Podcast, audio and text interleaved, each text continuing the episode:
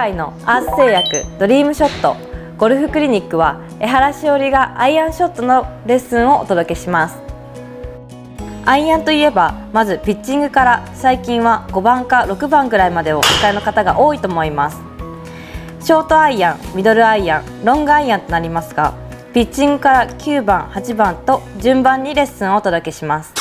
今回は7番アイアンのレッスンを行います。7番アイアンは私は150ヤードぐらいなのですがショートホールで150ヤード前後のことが多いと思うのでフルショットをされたい方が多いと思います。その時に7番アイアンはミドルアイアンになって、ね、今はロフトも立ってきて長めになっているので体が振られてしまうことが多くなると思います。ですのでいかにこうバランスよく打つかがこうキーポイントになってくると思います。バランスよく打つために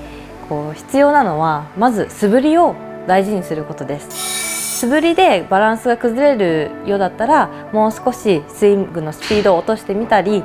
こうスイングを小さくしてみたりすることが大事です。このようにバランスに気をつけて